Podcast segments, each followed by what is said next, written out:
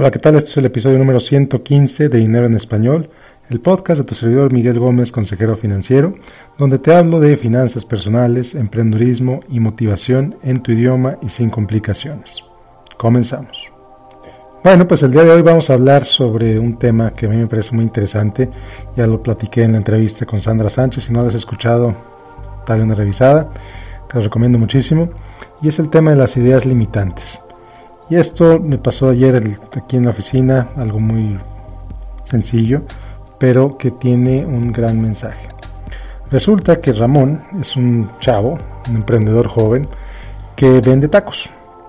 Vende tacos en negocios, eh, prepara en la mañana en su casa cierta cantidad de órdenes, vamos a decir 30, 40 órdenes, no lo sé, y luego va de oficina en oficina ofreciéndolos y pues los va hasta que se le termine hasta que se le termina su inventario diario.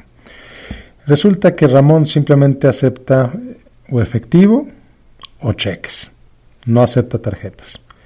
Y bueno, pues antes de esto quiero decirte que pues desafortunadamente yo probablemente no lo voy a comprar a Ramón porque no uso efectivo. Desde hace varios años tomé la decisión consciente de no usar efectivo por varias razones. Primero por comodidad, segundo porque es un relajo tratar de llevar un, registro de en qué se va el dinero si uso efectivo. Y también, pues, no me gusta eh, traer cargando moneditas, andar cargando pues, dinero por todos lados. Entonces simplemente uso tarjeta. Si quiero comprar algo, lo pago con tarjeta o con transferencia electrónica. Si un negocio no acepta ninguno de los dos, pues es un negocio al que no lo voy a comprar. Así de directo, así de sencillo. Y esto pues me ha facilitado la vida en muchas, de muchas maneras. Eh, en primer lugar, mi cartera evidentemente es más ligera. En segundo lugar, tengo menos cosas de, de las cuales preocuparme. es muy difícil que no sepa en qué gasto. Simplemente abro la página de internet de mi banco o la aplicación de mi banco en el celular y ahí puedo ver exactamente en qué he gastado en los últimos días sin ningún problema, sin ninguna complicación. Pero bueno, regresando al tema de Ramón. Ramón no acepta tarjetas y cuando le pregunté por qué no acepta tarjetas, su respuesta fue porque es muy caro. Entonces imagínate nada más, prefirió perder una venta mía y de quién sabe cuántas otras personas a pagar un pequeño porcentaje por la transacción que eso representa.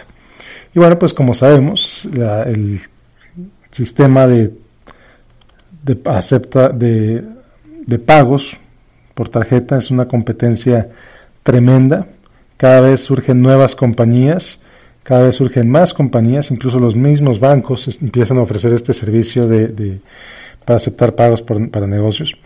Entonces, realmente no es pretexto no aceptar tarjeta. Y bueno, si es pretexto porque es caro, pues la alternativa es, bueno, pues ¿por qué no le agregas al precio de venta de tu producto el costo de la transacción?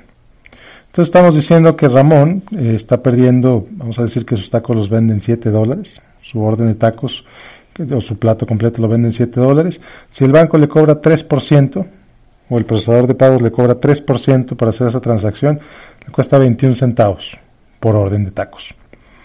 ¿Qué tal si a mí me dice, oye Miguel, pues sabes qué, sí acepto tarjeta, pero a ti te cuesta 7.25 en vez de 7? Encantado de la vida, aquí está mi tarjeta, adelante.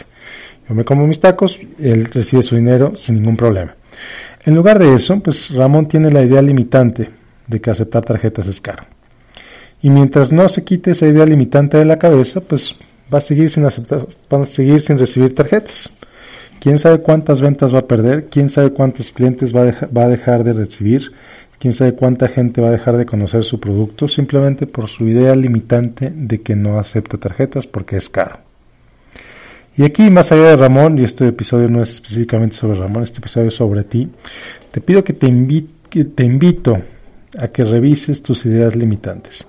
¿Cuáles son las ideas que tienes? ¿Cuáles son las creencias que tienes que te impiden crecer? ¿Cuáles son las ideas? ¿Cuáles son las creencias que tienes que te impiden ganar más dinero? ¿Cuáles son las ideas? ¿Cuáles son las creencias que te impiden ser más feliz? Bueno, yo te quiero contar una historia, te quiero contar otro ejemplo de creencias limitantes y de cómo me afectó a mí personalmente.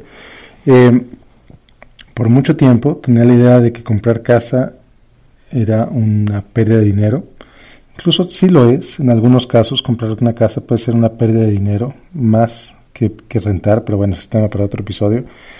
Eh, hasta que me di cuenta que, sabes que, Miguel, ya este es momento, este es un momento adecuado para comprar casa. Este es un momento perfecto para comprar casa, mi vida está en un buen momento, estoy, los ingresos están bien, eh, la familia está creciendo, este es el momento para comprar casa. Entonces me decidí y actué y compré la casa. Si hubiera seguido con esa idea limitante de que todavía no estaba listo, de que no era una buena idea comprar casa, de que comprar casa era tirar dinero a la basura, pues quizás seguiría bien en un departamento. La verdad es que vivíamos tranquilos en el departamento, pero no se compara con la tranquilidad, con la alegría que se siente pues vivir en esa casa. Y sí, efectivamente, la casa sigue siendo del banco y seguirá siendo del banco hasta que la termine de pagar, pero hay algo, un aspecto emocional muy importante al cual me había negado por algún tiempo, que ahora lo disfruto y que ahora me hace pues, ciertamente más tranquilo y más contento con mi vida. Entonces una creencia limitante, esas creencias limitantes me impidieron o, me, me cegaron a la posibilidad de comprar casa por un tiempo, hasta que efectivamente hice a un lado esas creencias, hice a un lado esas ideas y pues me voy hacia adelante con el trámite de comprar la casa. Entonces te quiero invitar o te invito a que analices tus creencias, a que analices tus ideas limitantes y que te des cuenta qué es aquello que te está deteniendo, que te des cuenta qué es aquello que crees, qué es aquello que piensas, qué es aquello que, que son esas ideas que has tenido desde que eras niño, desde que eras niña, que simplemente no te impiden ser feliz. ¿Cuáles son esas creencias, cuáles son esas ideas que te impiden ganar más dinero? Para muchísima gente en Latinoamérica, para muchísima, muchísima gente, la idea de ganar dinero es algo negativo. La idea de ganar dinero es los convierte en tener mucho dinero, por ejemplo. Eh, para mucha gente cree que tener mucha gente cree que tener mucho dinero los convierte en pecadores o los convierte en avaros, o los convierte en egoístas, o los convierte en tal o cual cosa muy negativa. Entonces, ¿cuál es la reacción emocional? ¿Cuál es la reacción inconsciente ante esta creencia? Pues no, simplemente no tener dinero. Autosabotarse, auto, eh, pues sí, bloquearse la existencia y bloquear su propio éxito simplemente porque no quieren tener dinero, simplemente porque para ellos o para nosotros, para muchísima gente, el tener dinero es malo, es negativo y pues es mejor si no lo tienes. Eres más honesto si no lo tienes. Entonces imagínate, revisa si tú tienes esta idea de que el tener dinero te hace una persona deshonesta, revisa si esta idea del tener dinero te hace una persona mala, una persona pecadora, y quizá empieza por ahí, quizá viene por ahí. Ahora, por el otro lado, hay gente que cree que el dinero lo es todo. Y que el dinero lo es todo y entonces trabajan 20 horas al día o trabajan 16 horas al día, casi no ven a su familia, eh, se privan de, de, muchísimas cosas emocionales por el simple hecho de hacer crecer su cuenta de banco. He conocido varios casos así. La persona más triste que he conocido hasta ahorita es una persona, multimillonario, que tenía pues, vamos a decir, varios millones de dólares, pero era una persona sumamente infeliz. Era una persona sumamente infeliz porque tenía miedo de perder ese dinero. Entonces imagínate, trabajó toda su vida para construir esos millones y ahora simplemente vive muy infeliz, temeroso, con el miedo de que ese dinero se va a perder y no lo va a poder disfrutar. Entonces, ¿qué pasa con esta persona? Ni siquiera lo disfruta porque no se lo gasta, le da miedo gastárselo porque le da miedo acabárselo.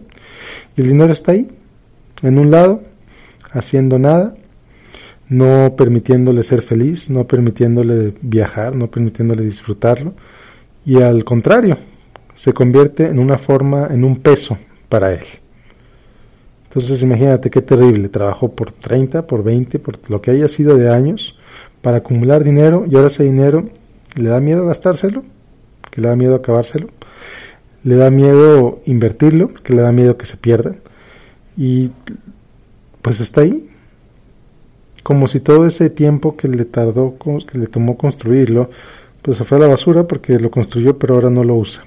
imagínate qué triste situación. Entonces, otra vez te invito a que revises tus ideas limitantes. Tus ideas limitantes que te impiden ganar más, tus ideas limitantes que te impiden ser más feliz, tus ideas limitantes que te permiten, que te impiden disfrutar más la vida. Hay muchísimos recursos al respecto. Te invito a que escuches el episodio con Sandra Sánchez. Eh, busca ideas limitantes en Google, busca ideas limitantes en Amazon. Eh, te invito a que leas el libro Choose Yourself, Escogete a ti mismo, de James Altucher. Cuesta un dólar en Amazon. Es un libro excelente, maravilloso para ayudarte a expandir tu mente y tus horizontes. Y bueno, pues sin más, nos vemos la próxima semana con otro episodio de Dinero en Español. Te invito, como siempre, a que me sigas en facebook.com de Unal Miguel Gómez Consejero y que me mandes tus comentarios, tus preguntas, tus dudas a través de la página en Facebook o a través del correo electrónico miguel arroba miguel-medio gómez.net. Leo todos tus mensajes, leo todos tus comentarios. Muchísimas gracias por escucharme. Nos vemos la próxima semana.